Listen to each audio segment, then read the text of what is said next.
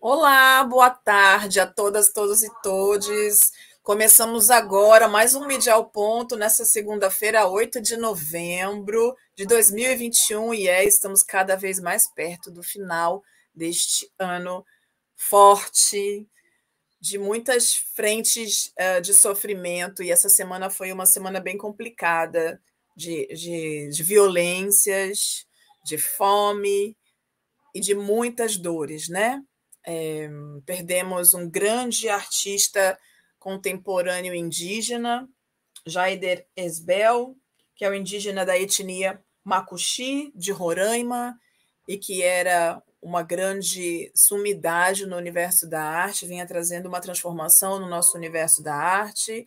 A gente também perdeu a grande artista Marília Mendonça essa semana, então a gente teve. Mas a gente também teve alguns episódios de violência muito grandes que nos chamaram muita atenção e eu quero começar a falar dessas coisas hoje. Então, Gui, por favor, coloca o vídeo, o primeiro vídeo da, da mãe de Minas Gerais, por favor.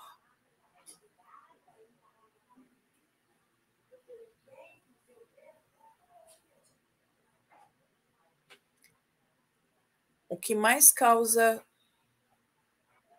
desespero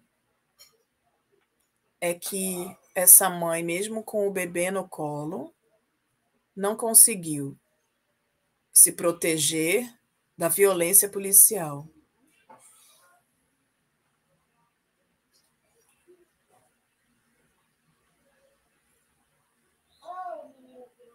Quando a gente olha para as pessoas entrando em contato com tudo isso, tentando fazer a polícia parar. E não, a polícia não para.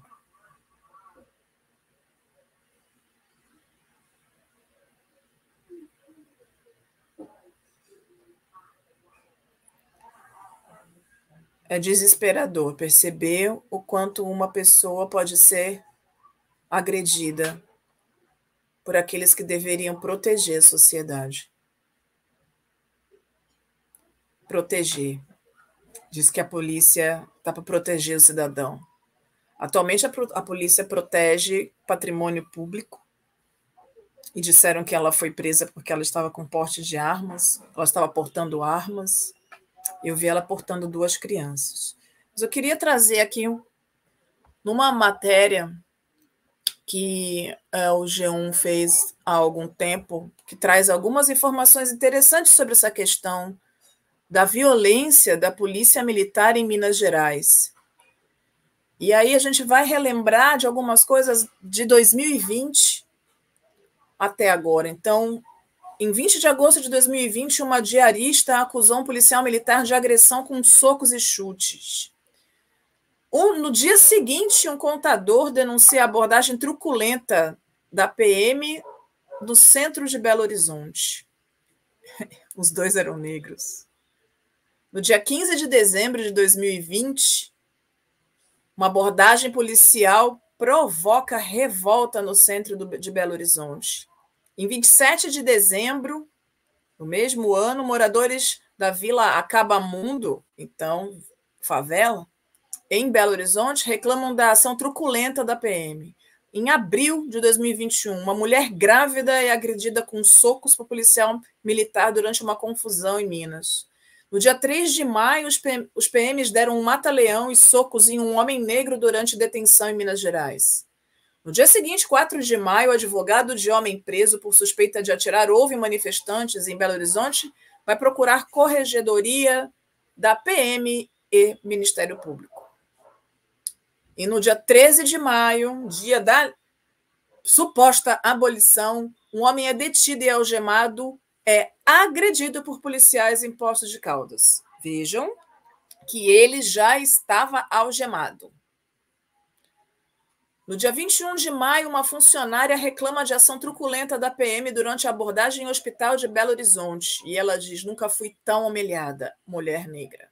No dia 26 de maio de 2021, um policial militar é suspeito de dar socos e mata-leão em um homem em contagem na Grande Belo Horizonte. 30 de maio, um policial militar é preso suspeito de agredir motorista de aplicativo em Santa Luzia, na Grande BH. Mulher é agredida em público por policial militar em Formiga, no dia 14 de junho. Ainda em junho, um policial militar mata um cachorro a tiros em rua de Belo Horizonte. E o tutor do cão diz: era um membro da família, o que tem um homem na cabeça para matar um cachorro. Jovem negro de 18 anos é morto durante operação policial no aglomerado da Serra, em BH. 30 de junho, um sargento da PM é preso em flagrante, suspeito de matar a tiros jovem que comprou, uma, que comprou a sua TV. Moradores do aglomerado da Serra denunciam abordagem violenta por policial militar em julho. Ainda em julho, um vídeo, um vídeo que circula na internet mostra agressão durante a abordagem policial em Passatempo, Minas Gerais. Agosto, setembro, em outubro, líder comunitário da CUF em BH denuncia agressão por parte da PM. E no dia 14 de outubro, o vídeo mostra ação truculenta de policiais militares contra a mulher em avenida movimentada de BH. E também a gente pode falar sobre um, as 26 mortes né, que aconteceram também uh, numa atividade relacionada que, que eles achavam que ia haver um, um assalto a banco. E é isso. Se a polícia militar ela é paga pelo cidadão para proteger, e aí a gente sabe quais são os corpos que continuam sendo atacados. A gente está sempre falando sobre a violência da polícia no Rio de Janeiro, mas a gente precisa observar o quanto a polícia militar, em geral, é violenta, principalmente com os corpos negros por falar, e aí a gente. Existem algumas coisas que são importantes de observarmos, que é a questão da pobreza em que essas pessoas vivem, né? São pessoas negras. Aquela mulher era uma mulher negra de pele clara, mas negra, de bastante pobre. Não era uma pessoa abastada. E essas pessoas uh, para além de sofrer de todas as mazelas que a gente está vendo na sociedade hoje, ainda precisam viver sob o jugo da violência policial. Mas também tem a fome, a violência da fome, que nos faz passar por situações humilhantes, como a que a gente vai ver agora. Coloca aqui, por favor.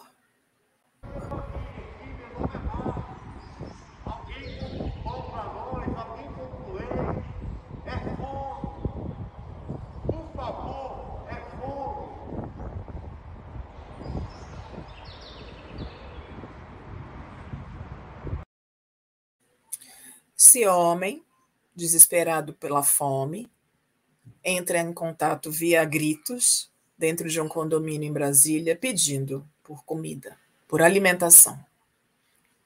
E nós estamos num momento em que se discute, aliás, se discute não, já cortou-se a Bolsa Família, que era um auxílio para as pessoas que viviam em estado de miserabilidade, já se cortou para se fazer um programa que ainda não se sabe bem de onde vai se tirar esse dinheiro, para aumentar para 400 reais até o final do ano que vem. A fome continua batendo na porta.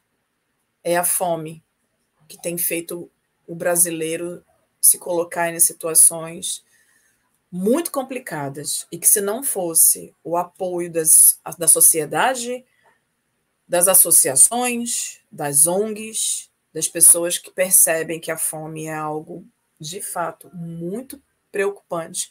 E o que é mais desesperador é perceber que em um país imenso, um país continental como é o Brasil, onde tem o agronegócio como a grande pérola, a grande joia do negócio brasileiro, e a gente passando fome, tendo que pedir dessa forma, e de novo, um homem negro, uma família negra, um homem negro se humilhando e pedindo aos gritos por comida.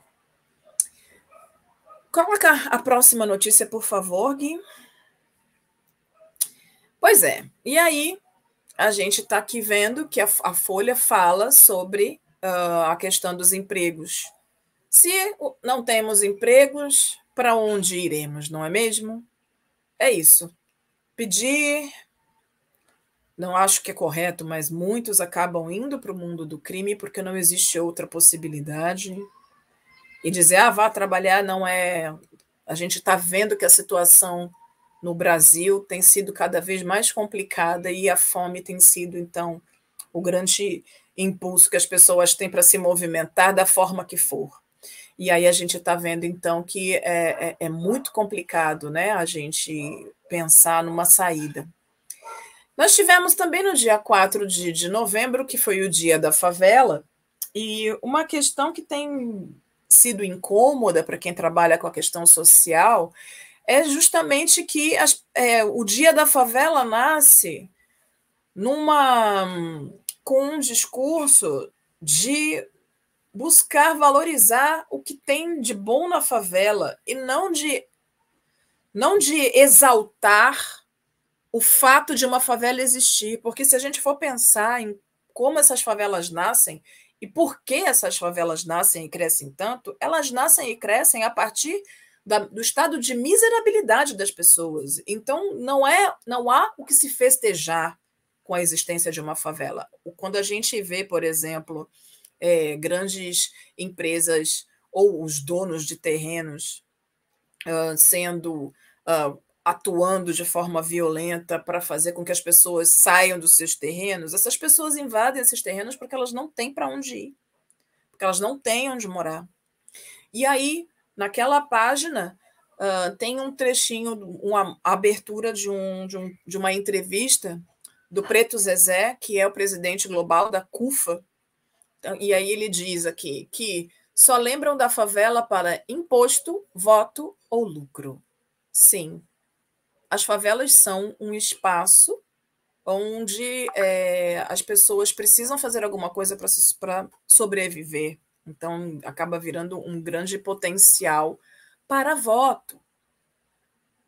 O que é mais triste é que a gente percebe que muitas vezes esses espaços só são lembrados nas eleições, de fato porque eles não cabem ainda na política pública. E é por isso que é tão importante continuarmos fazendo um trabalho como esse que é feito aqui no canal Farofa Crítica, no programa Mídia Ponto e no programa Farofa Crítica, quando traz as, as entrevistas, que são organizadas pelo professor Denis de Oliveira. E é muito importante que a gente pense no discurso da mídia quando se fala de fazer festa em relação ao nascimento de alguma comunidade. Não, é preciso observar por que essas comunidades nascem e crescem e do que essas comunidades precisam para que elas parem de estar no alvo dessa polícia violenta da qual a gente falou no início desse programa. A próxima, por favor, Gui. Pois é. Aí, no dia 7 de novembro, a Folha de São Paulo diz que a economia debilitada será a herança de Bolsonaro em 2023. A gente continua percebendo que a Folha está ainda nessa questão da campanha eleitoral, já pensando né, nesse processo. O grande problema disso tudo é que é, continua insistindo numa terceira via que a gente ainda percebe que é bastante inexistente e a gente acaba, acaba correndo o risco de se polarizar demais, fazer esse homem continuar na presidência da República. A gente também sabe que, bom, que essa é uma questão de que se ele se mantiver enquanto presidente da República, que ele não será preso. Então ele está apegado a esse poder para tentar fugir da cadeia, tantos crimes que ele já cometeu. Então, aqui a gente tem aqui na linha fina que o próximo presidente enfrentará juros, endividamento e inflação elevados, além da piora de ambiente de negócios. A gente percebe, na verdade, uma preocupação única e exclusiva com o capitalismo concreto, com o que se pensa enquanto uma sociedade neoliberal.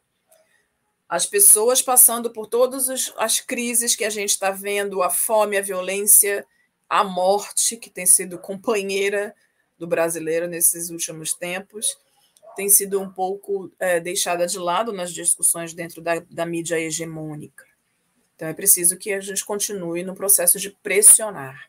A próxima, por favor, Gui, que inclusive é da mesma página. A gente está vendo aqui alguma preocupação no sentido de talvez de não deixar com que essa pauta siga solta, né? Mas então o Facebook vê violência em seu site, mas não prioriza o Brasil.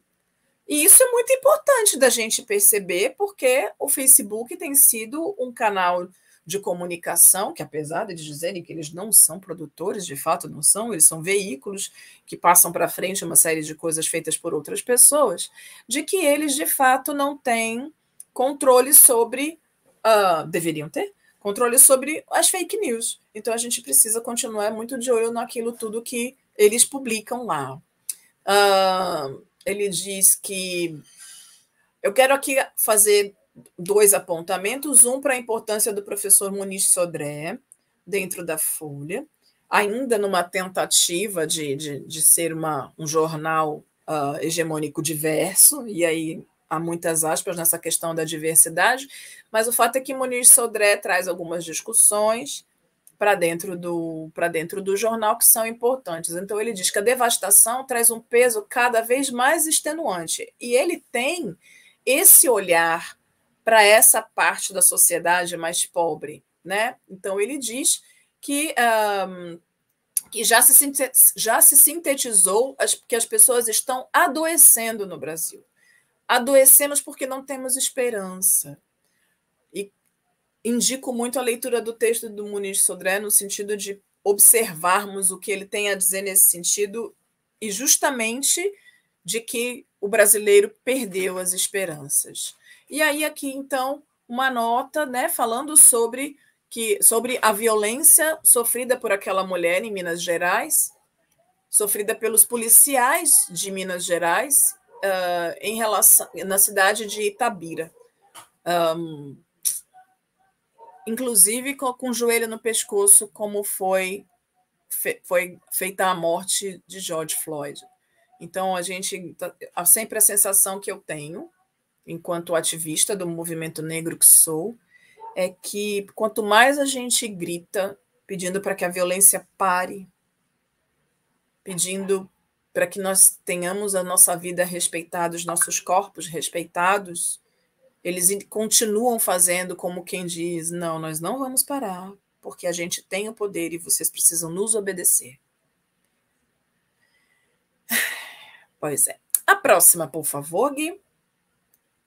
Aí a Fórum, peguei essa aqui da Fórum, porque a Fórum vai lá e critica, bota o dedo na ferida, né? Então, a Fórum pegou uma notícia da, do jornal Estado de São Paulo, falando sobre a questão do desemprego, né? E diz que o bico avança, pagando cada vez menos.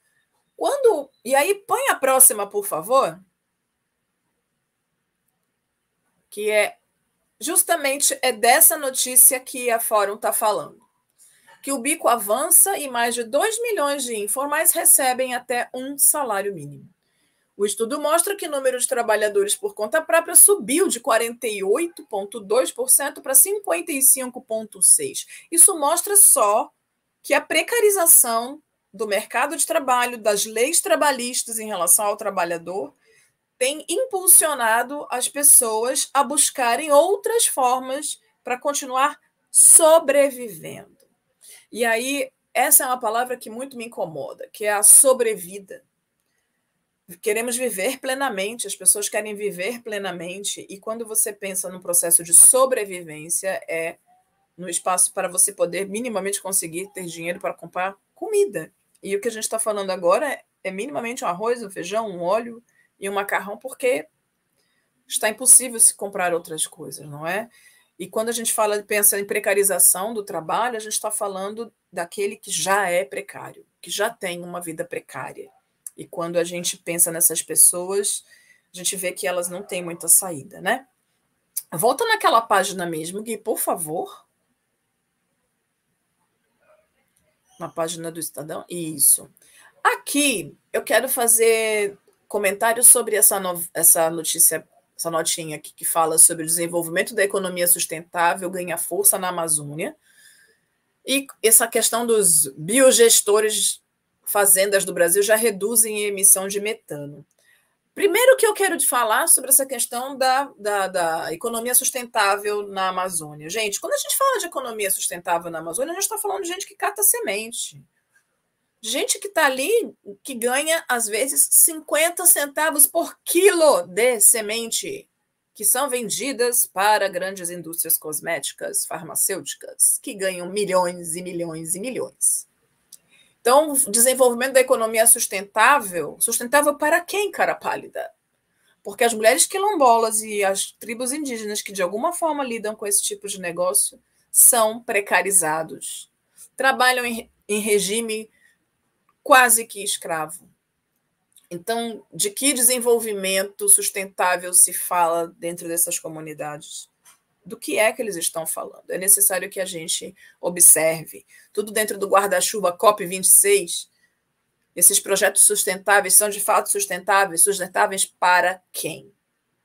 E quando a gente fala sobre uh, biodigestores, as fazendas do Brasil já reduzem emissões de metano, também Prestem atenção nesse processo, porque a gente já sabe muito bem que os fazendeiros não se preocupam de fato com, com essa questão do meio ambiente, porque o que vem primeiro é o dinheiro.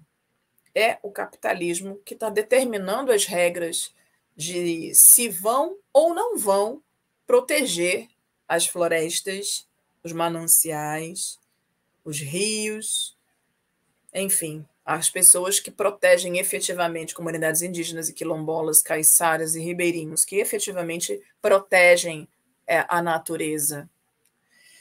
Vamos ver se a COP consegue fazer com que os políticos consigam pensar melhor sobre tudo isso.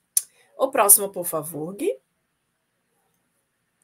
Ai, minha gente brasileira. Pois é, essa é uma outra questão. Tá todo mundo amarradão aí que o 5G vai chegar no Brasil. Mas também já foi dito que apesar de todo esse dinheiro que vai entrar, são 1 trilhão e 200 milhões de dólares em biotecnologia, enfim, mil coisas, mas, minha gente brasileira, esse seu celularzinho Samsung vai ser capaz de acessar a rede 5G? E se, e aí eu vou aqui partilhar com vocês uma experiência que para mim foi bastante dolorida. Estive nos Estados Unidos em 2019 e o meu celularzinho Samsung, que na época era mais, era mais novo, não conseguia se, se conectar à internet somente celulares da Apple funcionavam fortemente naquele lugar. Então, quero vamos pensar que a gente tem que ter um plano Apple para todas as pessoas do Brasil. Não é mesmo?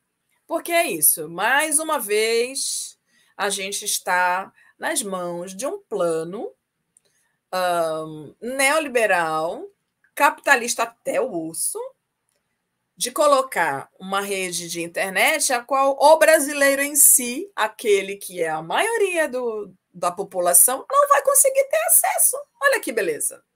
E aí lhes pergunto, para quem então ter essa maravilhoso que internet, mas que então haja internet acessível para todos que se insira esse dinheiro todo, ok, mas que seja possível que os celulares mais simples também consigam acessar essa nova internet, essa internet tão mais rápida que vai trazer tanto benefício. Que seja possível pensar numa possibilidade de que essa internet seja de fato democrática, porque ainda tem muita gente que não consegue nem utilizar o 4G. Que dirá o 5G? E essa é a matéria de capa da revista Veja, não é mesmo, meu amor? Nem fome, nem Covid, nem nada disso. É o 5G a grande pauta. A mídia hegemônica a serviço do neoliberalismo. Que coisa bonita, minha gente.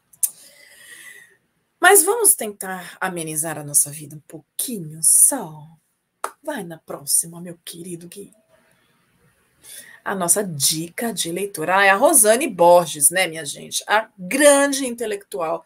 Rosane Borges escreveu Esboço, Esboços de um Tempo Presente. Esse livro é da editora Malê e ele está à venda pela Amazon, mas você consegue encontrar um, em outros lugares também para, para poder prestigiar essa obra da nossa queridíssima Rosane Borges. Então, em Esboços de um Tempo Presente, a autora Rosane Borges faz uma radiografia das relações sociais do Brasil atual. dividido em três capítulos: cultura e política, polifonias midiáticas e questões de gênero, racismos e afins, a autora analisa temas como o ódio nas redes sociais, a política global e seus impactos no Brasil, a cultura negra, além de comentar alguns programas de televisão, filmes e fatos amplamente mediatizados. Terra, água, fogo e ar. Os textos de Rosane Borges aqui reunidos nos aterram a saberes ancestrais e textos clássicos, nos banham com percepções sutis de quem vive aberta a sentir o mundo, nos inflamam com a força da luta necessária à transformação social, nos arejam com o frescor criativo de palavras bem postas. Os elementos da natureza, caros à matriz africana, de se religar à vida, estão presentes nesse livro que nos convida à alquimia de reinterpretar o mundo. Se tem uma coisa que Rosane Borges é, é uma escritora excelente, de uma poética incrível. Então, indico, sim, esboços de um tempo presente. E como dica cultural. Nossa primeira dica cultural. Ai, gente, aí eu tenho que falar dos nossos parceiros, né? E aí a nossa primeira dica cultural é essa primeira feira literária periférica do Campinho. E é importante que a gente fale, tenha o apoio da Rede Quilombação, da CEP, tem o apoio do, do Fomento à Cultura da Periferia, uh, São Paulo, um, capital da cultura, a prefeitura, a secretaria da cidade de, São, de, de, cultura da cidade de São Paulo e tem apoio do movimento cultural das periferias. É uma atividade organizada pelo Cine Campinho, que é muito forte e é importante que a gente veja todas essas coisas. Então, vai haver lançamento de livros feitos por, por intelectuais orgânicos, pessoas da comunidade e pessoas da comunidade acadêmica. Super indico, então, no dia 14 de novembro, às 16 horas. Fiquem de olho. A nossa próxima dica cultural, gente. Ai, ocupação Mercedes Batista. Essa ocupação está acontecendo no Sesc de Copacabana. Desculpa, gente. Mas é lindo quem dá. Olha, eu sou tão enlouquecida que eu saio eu saio daqui de Santos, onde eu estou, para ir para o Rio de Janeiro assistir as coisas incríveis que acontecem lá no Rio de Janeiro. E Mercedes Batista, para quem não conhece, foi a primeira bailarina clássica negra do Teatro Municipal do Rio de Janeiro. Como tudo que acontece nessa vida, não é? Ela conseguiu entrar, mas ela nunca conseguiu ir ao palco lá no Teatro Municipal. Ela foi fez parte do Teatro Experimental do Negro, Uh, e foi muito famosa. Ela foi, inclusive, uma das pessoas que estimulou muito e que impulsionou muito a carreira de Elza Soares, fazendo com que Elza Soares conseguisse fazer uma turnê internacional, primeiro pela América Latina. Então, uma mulher muito importante nesse processo todo. Mercedes Batista foi bailarina e trabalhou muito pela, pelo desenvolvimento da cultura negra no Brasil. Então, essa ocupação vai falar sobre toda a trajetória de Mercedes Batista e ela se inicia a partir de uma peça maravilhosa chamada Mercedes, que foi construída pela, pelo grupo EMU, e quem fez a Mercedes foi a linda da Sol Miranda, uma atriz carioca incrível. Essa ocupação vai do dia 5, foi, iniciou no dia 5 de novembro e vai até o dia 30 de dezembro com uma uh, vasta programação. Espetáculos, vídeo instalação, exposição de fotos, cartas para Mercedes, enfim, uma série de coisas que vale muito a pena vocês acompanharem lá no Sesc Copacabana.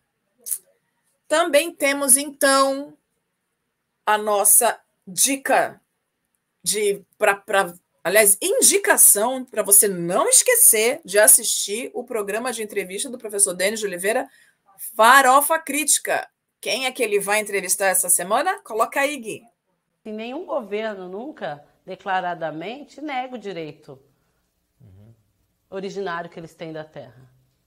Apesar de todas as atrocidades cometidas pelo governo é, durante a ditadura civil-militar, ninguém falava declaradamente. A FUNAI até foi criado o regime militar, não foi? Foi. Você então, finge que quer é. proteger, uhum. sabe? Você tem gente bem intencionada também que não consegue fazer, sabe? Por isso que tem denúncia, por isso que as coisas acabam, né? Ainda que se pegue fogo num local, outro, mas as coisas acabam aparecendo. Agora é um momento assim que eu fico às vezes de boca aberta, ainda tentando entender, porque é inacreditável que um governo fale declaradamente que é como se ele fosse dar. No meu governo eu não vou dar nenhum centímetro de terra. Você não vai dar. A terra já é deles. Pois é, a terra é indígena e é disso que Eva Eva Santos, a professora Eva Santos fala nessa entrevista com o professor Denis de Oliveira. Então, Eva Santos é professora da, facu da Faculdade Integrada de Guarulhos e da Rede Municipal, e também é doutoranda em História na USP, e vai falar sobre a sua pesquisa, onde ela faz um levantamento e analisa a produção do material didático para escolas indígenas. Então, é um assunto muito importante e a gente precisa prestar atenção nisso. Bom, gente, eu espero que vocês tenham gostado. Esse é o nosso Farofa Crítica de hoje. Não se esqueçam de assinar o canal, de acionar o sininho, de compartilhar, de deixar o seu like para gente. E na próxima semana a gente se encontra. Tchau, tchau.